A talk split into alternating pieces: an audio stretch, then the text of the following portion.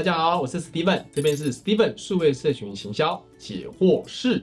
一般我们互动的贴文啊，鼓励大家是要多办啊。很多坊间的贴文，它是只有好像讯息不感的人上贴，他忘了一件事，social 这个词就是要多跟你的粉丝像朋友一样多 social，所以互动型的贴文它就至关重要，它可以把你的粉丝团用得更热络哈。那如果没有人留言，那不要太担心，它通常有一些方式了哈。第一个叫做好玩的益智型的游戏，如果好玩有趣，好大家手痒然后做休闲娱乐一下或解谜一。下，就让它好玩化。那如果你的题目不好玩，就是一个考题，那大家比较不会愿意来跟你互动。所以有趣的程度要思考一下。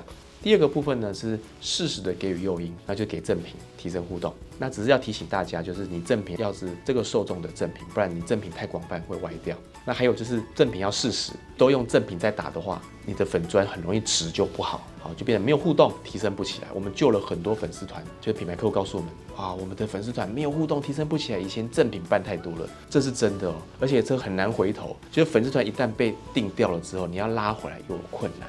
你要花很大的功夫，或找专业的代理商来做操作，所以切记就是提升互动用赠品可以，它的量大概一个月两次，不要再多了，大家来做提升你的互动啊。第三个呢叫养成啊，养成就是要有耐心，啊，用一些有趣的或诱因的方式来玩互动，那也不要说太担心说都没有互动会怎么样，那你要慢慢去养成它。那还有就是说小提醒，你的这些互动型的贴文啊。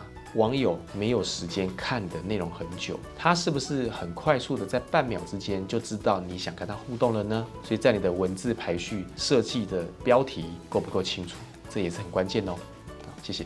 如果有任何想要询问的地方，欢迎在下面留言处来留下你的问题哦。这样的内容都非常宝贵哦，欢迎大家来按赞、订阅、开启小铃铛。